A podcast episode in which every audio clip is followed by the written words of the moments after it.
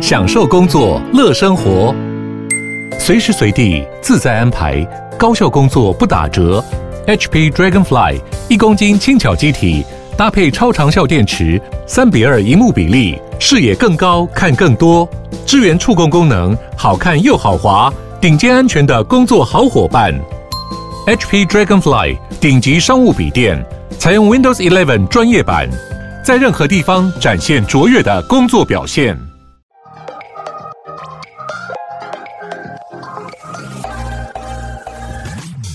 想了解经营电商的美感吗？让各界电商领域专家把最精华的实战经验说给你听。电商原来是这样，陪你一起创造巨额营收。大家好，我是林科威，我是一方。今天很高兴邀请到 The Few 的创办人陈君哲，君哲来到现场来跟我们分享 The Few 第一项产品月免诊推出就募资高达五百六十万。那今天很高兴邀请他来分享秘诀，还有并营品牌经营的心得。来跟我们分享，我们一起欢迎他。大家好，我是君泽 Levi。嗨，君哲，其实刚刚才知道，君哲好像也是我们台大的同学，所以真的还蛮好奇。刚才就 就直接互相认识了。对对对，嗯、那君哲跟我们介绍一下 Love Few 这个品牌。其实 Love Few 是一家乍看之下是一家卖寝具的品牌，可事实上，其实我们是到现在为止现阶段是一个专注于寝具的睡眠品牌。你会发现，其实当你真的进到我们官网，或是真的走进我们门市的时候，你会发现，其实所有的一切都在为帮助你睡得更好这件事情而服务，而不只是单单卖你床垫而已，而是告诉你你需要怎样的东西，你才会帮助你睡得更好。所以，像我们除了我自己啊，其实我的职位叫做辅睡员，嗯、那。不只是我，是我们全公司所有人一进来，我告诉你的第一件事情，你就是辅睡员。不管你是出货的人员啊，或是你是小编，或是你的会计，其实就是辅助睡觉人员，帮助从你自己先帮助你自己睡得更好开始，到你帮助人亲朋好友，到你真正遇到客人的时候，你也可以帮助客人睡得更好。所以，其实我们乍看之下虽然是一家寝具店，但事实上其实是一个睡眠品牌。那想要问，就是你大概是什么原因去？加入这个寝具睡眠的领域呢？讲到这个，其实可以讲很多。例如我大学的时候，大学时候睡房东烂床垫，然后那张床垫呢，就是一碰你就会压到弹簧。然后那时候我不疑有他，其实就睡睡一周之后它就塌陷了。然后塌陷之后呢，就继续睡，大概又睡了几天之后，发现有一天我早上起来，其实我是站不起来的。那时候腰整个痛到炸裂，是没完全没办法站起来。好不容易忍受着去上课之后呢，我光从坐下位置就花了十分钟，再从椅子上起来又花了十分钟，然后那时候我已经全身满头大汗，所以那时候真的去看医生，都发现其实是腰发炎，然后就花了大概一个月的时间去做复健，才把腰给治疗到好。嗯，然后就后来到那时候毕业之后又换了一间套房，那时候套房间的床是房东提供床，是那种超级硬的硬式连接式弹簧床，然后一睡下去不得了。又开始不舒服了，对，又开始不舒，不是塌陷就不舒服。嗯、然后后来又买一块软垫加上去，可能才好一点。可那时候腰已经也是开始渐渐发炎，又去复检。然后再更后来又有一次是因为家人住院，然后我去那个病房照顾他，然后睡那个病房旁边那张陪病床嘛。嗯，那张陪病床也是那天晚上我会发现不对劲，然后我就去跟护士说，可不可以给我那个。冰敷垫，就护士就跟我讲说：“你你家病人不是已经在照那个暖的那个灯了吗？嗯、你为什么需要这个东西？” 对，我是跟他说我自己要用。对，然后后来给我，然后后来才比较好一点。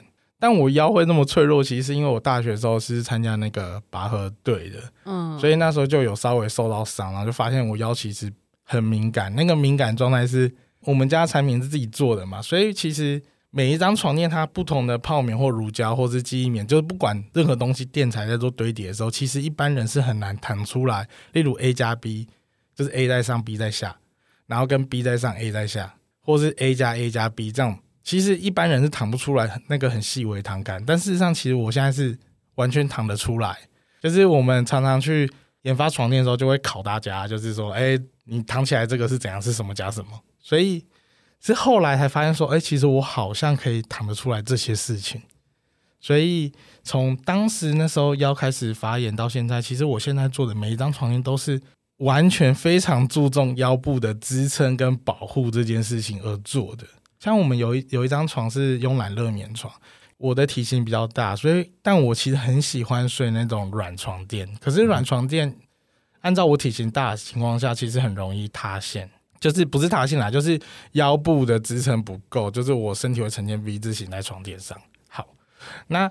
可是我又很喜欢睡软床啊，可是我又不喜欢腰部酸痛这件事情，所以才研发了慵懒热眠床。它是一张软床，可是很神奇哦，你会整个人都躺在上面，你的腰部是不会陷下去的状态，然后去完而符合我刚刚讲的我自己想要的那种需求。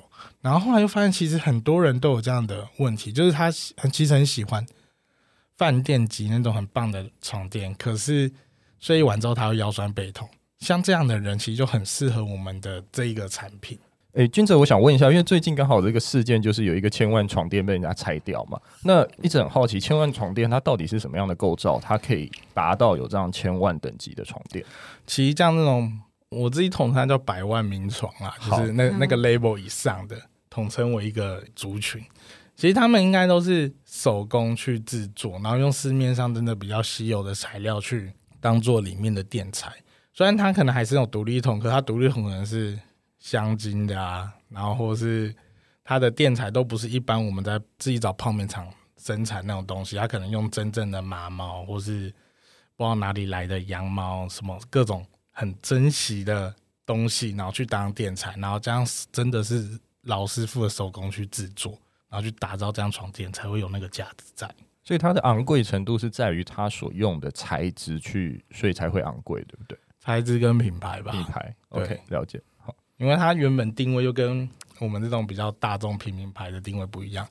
像我们自己的初衷就是懂睡才能睡得更好，所以我们在告诉大家的时候，你是告诉你如何帮助自己睡得更好这件事情，而不是说我们把自己定位在非常奢侈品等级的床垫品牌上。我觉得那个是一开始在打造一家公司初衷的不同。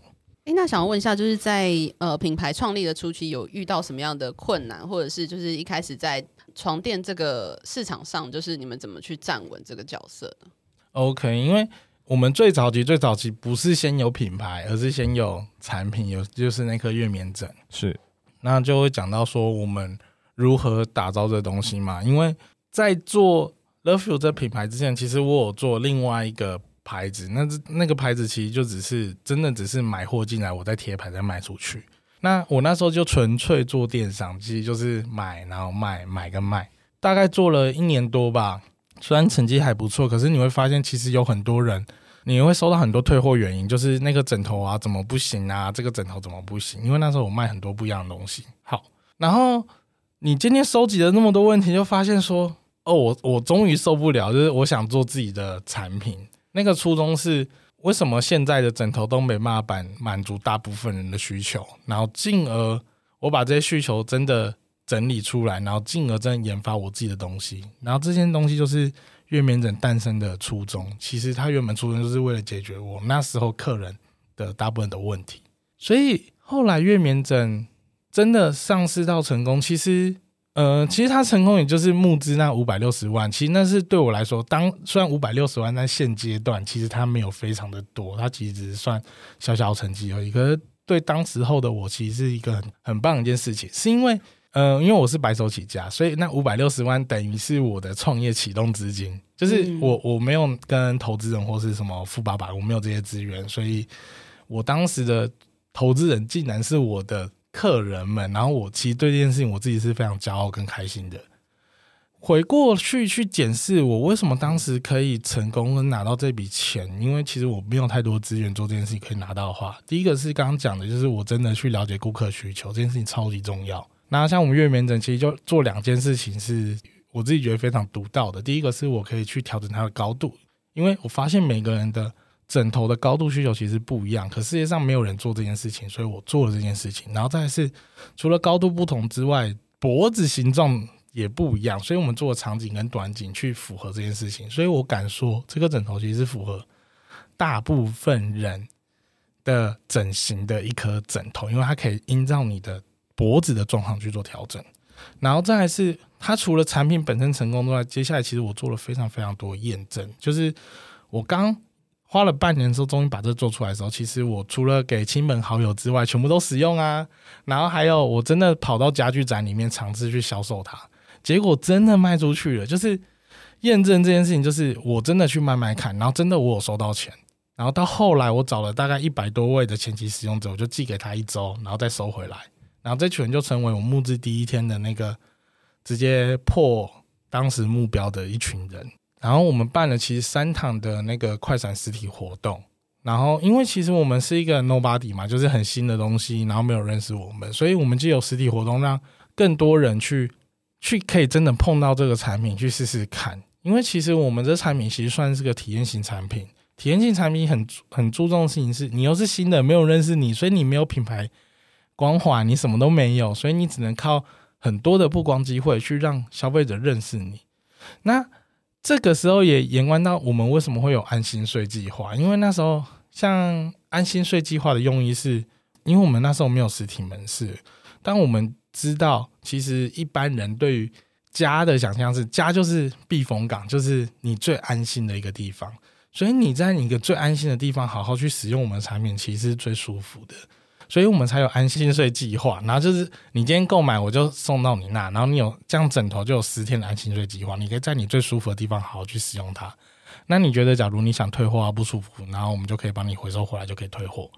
所以像我们无光系列有三十天啊，床垫有一百天，就是因为我们知道，其实你在你最舒服的地方，你去使用我们产品，你才会得到最真正的感受，而不是你今天来到。一般的实体门市会有个业务一直看着你睡觉，你可能只睡五分钟，甚至不到五分钟啊，可能一分钟你就觉得很奇怪，你就想起来。所以后来我们真的做实体门市的时候啊，我们做的其实不是一家门市，我们做的是一家体验体验店的概念，就是你一进来，我希望你就回到家一样。然后在这个地方呢，每一个角落其实你都可以找到属于自己的空间，这个地方就是你的避风港，你可以找到属于的空间，你就可以好好睡在那个地方。像我们是有帐篷。帐篷里面有摆无光系列，所以就就有客人真的就在里面，我们就对，就让他在里面睡觉，然后就这样把帘子拉起来，就好好在里面休息睡觉。所以我觉得我们最后做一做，真的会走到旅馆业去，真的吗？很期待，很期待，等，等金主投资。对。那刚刚讲到其实蛮多个点，我们都可以再深入讨论，就是包含说就是募资计划，然后还有你们的安心税计划，还有像刚刚那个退货的问题等等。那我们可能就一个一个就是拆解出来再深聊一下。呃，我想从月眠枕开始，就是你们当时就是因为是一个 Nobody 平台嘛，那你们是怎么样去做曝光？就是你们用了哪些的通路吗？还是哪些的管道？就是让这个募资可以成功？哦，那时候其实没有任何通路，除了网路之外。所以那时候做了几件事情，第一个是我们就寄到客人家，让他做使用，就是他登记要报名体验的，我们就寄给他，让他使用一个礼拜把它收回来，这是第一个。然后第二个是我们就办在台北办了三场实体快闪活动，然后跟网络下广告就这样。所以事实上那时候我觉得其实大家可能什么流量为王啊，什么什么通路为王，其实那时候对我来说，因为其实没有这些资源，对我来说我就是专心把。产品做好，嗯嗯，让躺的那个人呢，他会喜欢，所以用产品去带品牌，因为你你很小嘛，你刚开始做，你只能用产品去带品牌，然后最后让这些人认识你。对，哎、欸，那在募资期间就有遇到什么样的困难吗？或者是你们怎么样去解决？我募资期间最大的困难就是没钱了，就是募到一半 突然钱用完了。怎么办？那那时候真的很惨，那时候就是想办法到处借钱，因为那时候钱用完会遇到几个困难。第一个是募资可能没有再有更多资源可以去让募资继续下去，让那金额往上走。第二个是你没有钱付薪水了，对对，你还有很多可能货款或什么的，你你是做不下去的。可是募资是募资结束之后，他才会把钱拨下来。对，所以那时候其实。很惨，然后后来好不容易刚好刚好之前借着清创贷款刚好下来那个一百万，所以才哦好险有把募资这个做完。可是你现在回归来讲这件事情啊，例如我现在可能钱比较多一点点，然后拥有资源比较多一点，我再重新做这件事情，我相信他的募可能不只是五百六十万，可能会再多。多一点，嗯，对，可以做更好。但事实上，那时候其实我自己个人觉得是已经是在各种方面都有限情况下，已经是一个还不错的成绩了。哎，那我想问一下君泽，就是每个人对床垫寝具的舒适度感觉不同，像我自己就喜欢比较软的，那有人比较喜欢硬的嘛？那消费者要怎么去购买这样子的产品呢？OK，我我我觉得这这问题可以分两个部分来讲。第一个是，假如他只是在线上，他怎么去做挑选这件事情？因为其实我们网站上，我们产品说其实很少，那个很少是在于说我把。每一个需求都定位清楚，就一个需求可能就一种产品，就软就是怎样，硬就是那样，然后适中就是哪样。所以其实消费者在我们官网上，其实他可以很明确知道说，他原本睡的是偏软还偏硬的。他来我们这里，他相信我们品牌，他来这里选择，他应该要选哪一个东西。这第一个。可是他假如问我们的客服，也是我们辅助员的时候，其实我们可以更好的去协助他。那我们如何协助呢？第一个，我们可能会。先了解他的需求，因为从头到尾都是需求这件事情。客户觉得硬可能不是我们的硬，客户觉得软可能不是我们的软。对，所以我们要先问他说，为什么他要换床？他换床原因是什么？他现在原本的床有什么问题？为什么没办法满足他的需求？跟我会请他们，请他帮我们拍他床垫的照片，就是他把整个床包拉开来去拍他，然后接着请他针对他的问题，例如塌陷，或是他就想换，或是太久了之类的。去了解这个问题到底有没有真的问，是不是真的问题，然后进而透过这样的方式去获得更多的资讯，才有办法做最好的推荐给他，而不只是说我们的床垫很棒，你就换我们的就好。所以事实上，其实我们在客服这一端，就是服税这一端，其实我们花了非常非常多时间跟资源跟客户进行沟通，因为我觉得我们不只是卖他东西，我们希望告诉他你，你假如你真的买了，你。之后你要怎么好好使运用它跟使用它，让自己变得更好，这是我们在线上端会做的事情。那门市端怎么做呢？当我们开始有了实体门市，其实就有非常非常多好玩的东西可以做。那什么好玩呢？像我们我们最近其实在做月明枕二代这件事情。那我们怎么做的呢？就是我们有个量脖子的工具，然后我们在门市就每个客人来我们就量他，然后去收集每个人脖型的那个形状资料，跟他一些基本背景。然后透过这些，我们后来去统整的有四类型的脖型。好，扯远了，我们要讲床垫。很很好奇，其实我超好奇的。所以脖型总共有怎样的脖型？扁的这样。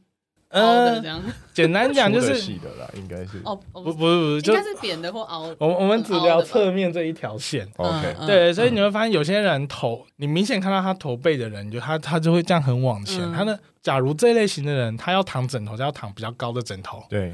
可是问题是，高的枕头虽然是符合他的脖型，可是不一定对他好。那个不一定对他好，叫做就例如啦，今天。我们躺着这样姿势，可能你会觉得很舒服。可是，真正对你脊椎或是你腰好的姿势，是叫你坐正正的。所以，正确的姿势不等于舒服，舒服的姿势一定会改变你的姿态。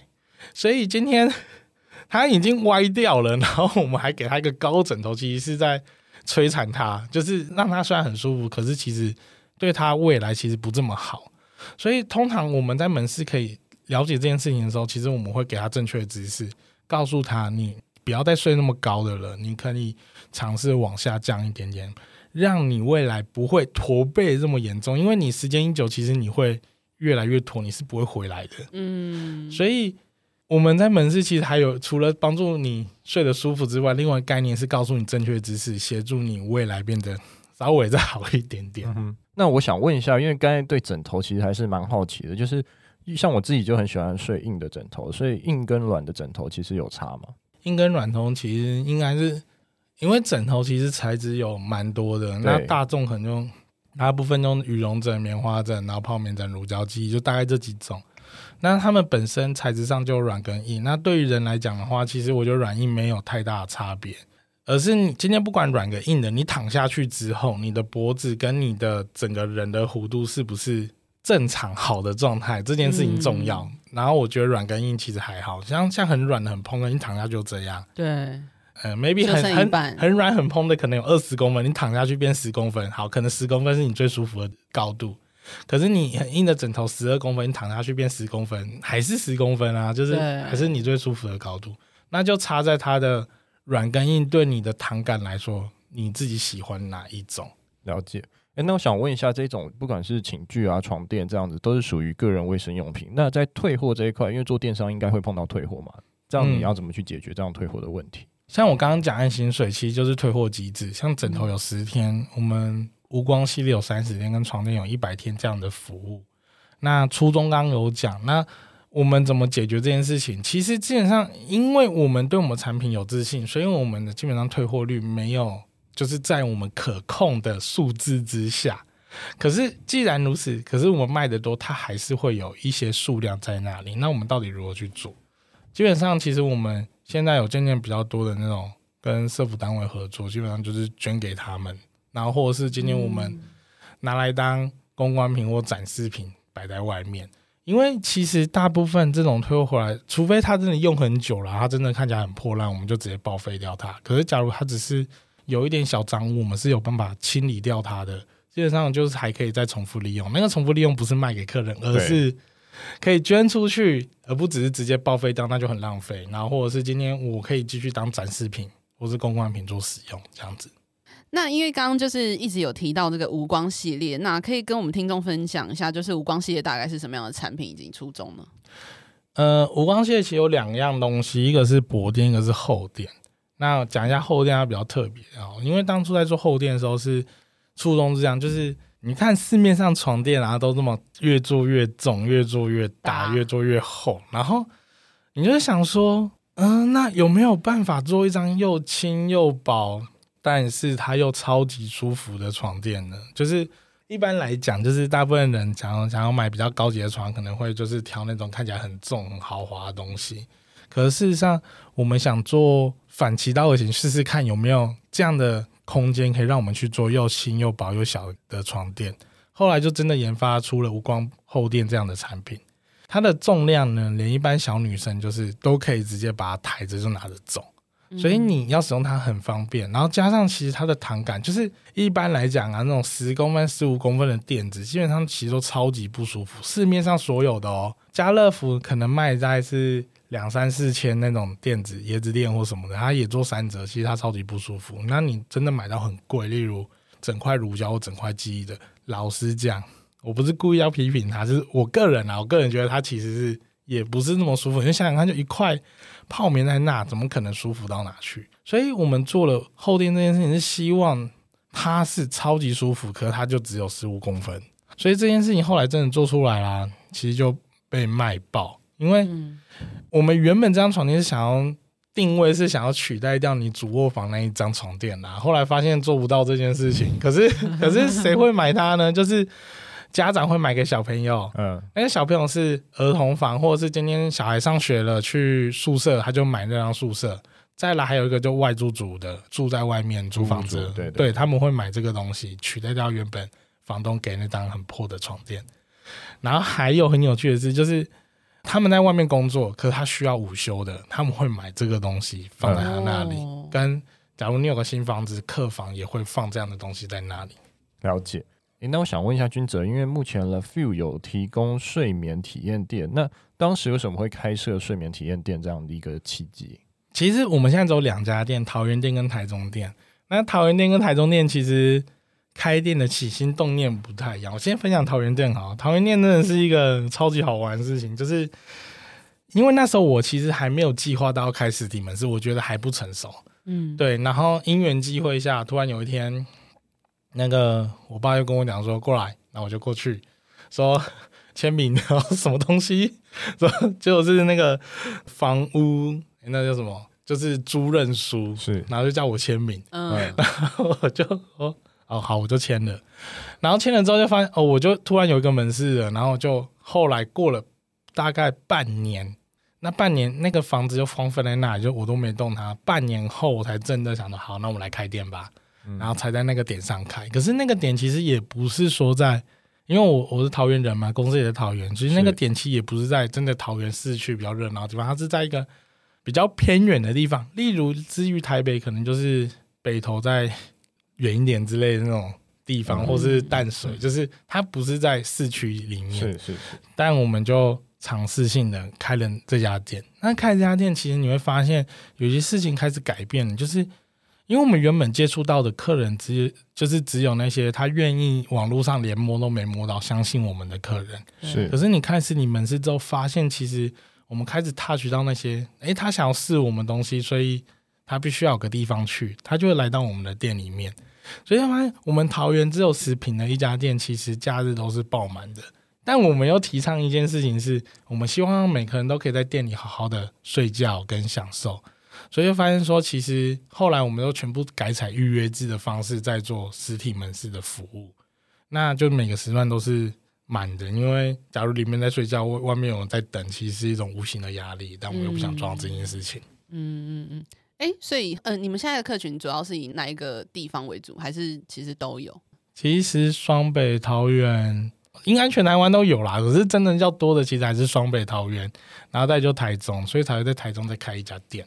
嗯嗯，所以台北的人其实也会到，就是你们桃园店去试睡这样子。对，我们后来拉出来桃园店那个购买分布啊，就发现怎么连有高雄人也会跑来这里，然后屏东啊、花莲都会有人来这里。有人问他们说：“你们真的是只上来睡 睡睡看吗？”哎、欸，很多真的是可能他要来北部，然后他就一定会顺路来桃园这个地方先试完，然后再去他的目的地，或是真的有客人是特地就是来这里的。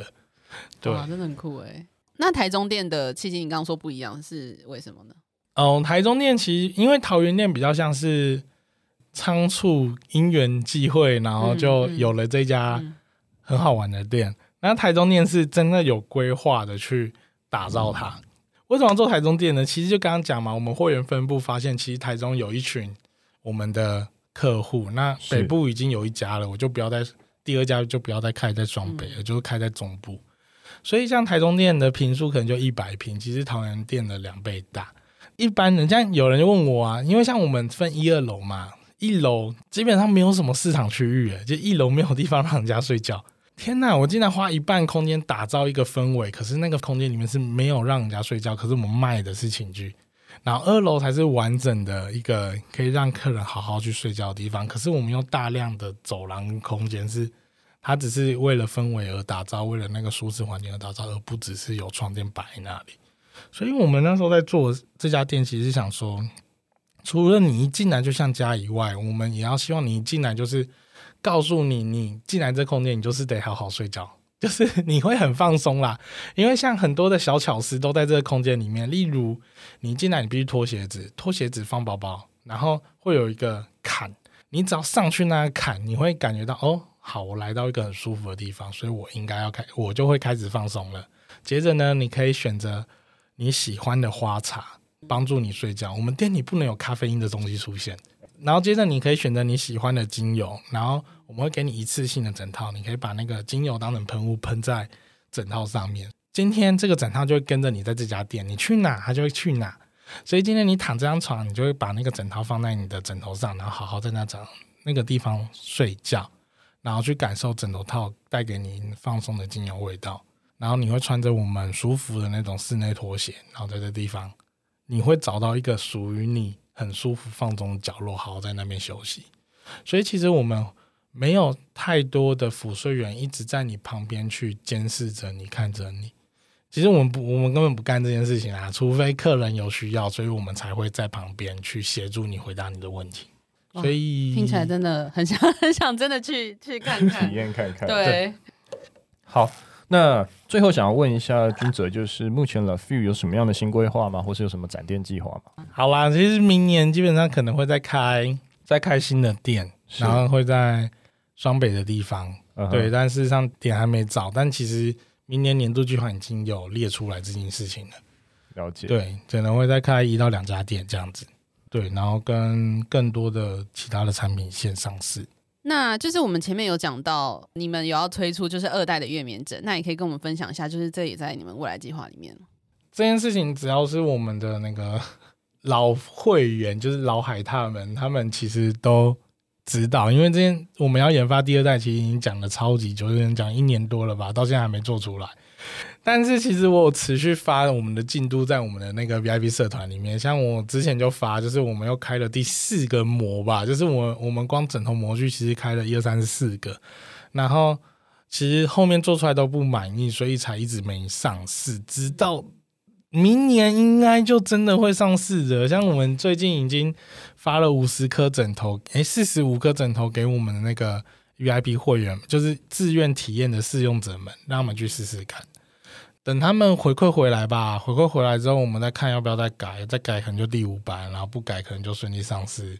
对，因为其实我们在做这样的大型产品，枕头不能算大型产品，包含枕头啊、床垫这些东西，其实我们是非常严谨的。那个严谨是我们会做很多的验证，对，就是验证它到底能不能解决现在市面上的问你们的问题，然后或者是它有没有真的满足你们还没有被满足的需求。像刚刚我们开了四个模，其实就是一直不断的反复验证，就是 那每个模都是花一笔钱下去，然后前面研发很多，就很多事情。那刚刚讲到我们去量脖子嘛，我们后来量了四百多颗的枕型，然后好好用这些枕型来去做我们现在这颗枕头的，真的就是越来越科学化的分析，然后去打造一颗新的枕头。所以，假如未来可能要出第三代，我觉得是一件很困难的事情，就是 二代先出来了，做不上去了。好，今天非常高兴邀请到了 Feel 的创办人君泽来到现场来跟我们分享他的经验，我们谢谢他，谢谢，谢谢，谢谢大家，谢谢。